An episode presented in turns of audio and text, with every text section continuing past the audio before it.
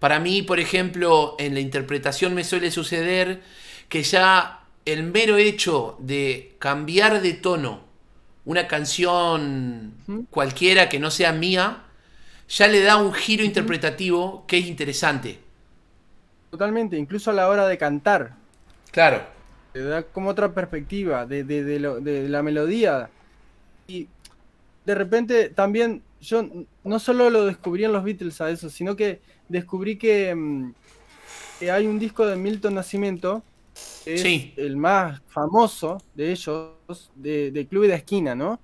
Vos lo conocés también. Me lo pasaste vos, me lo pasaste vos en, en la pandemia. Todo ese disco está transpuesto, un semitono hacia arriba, ¿no?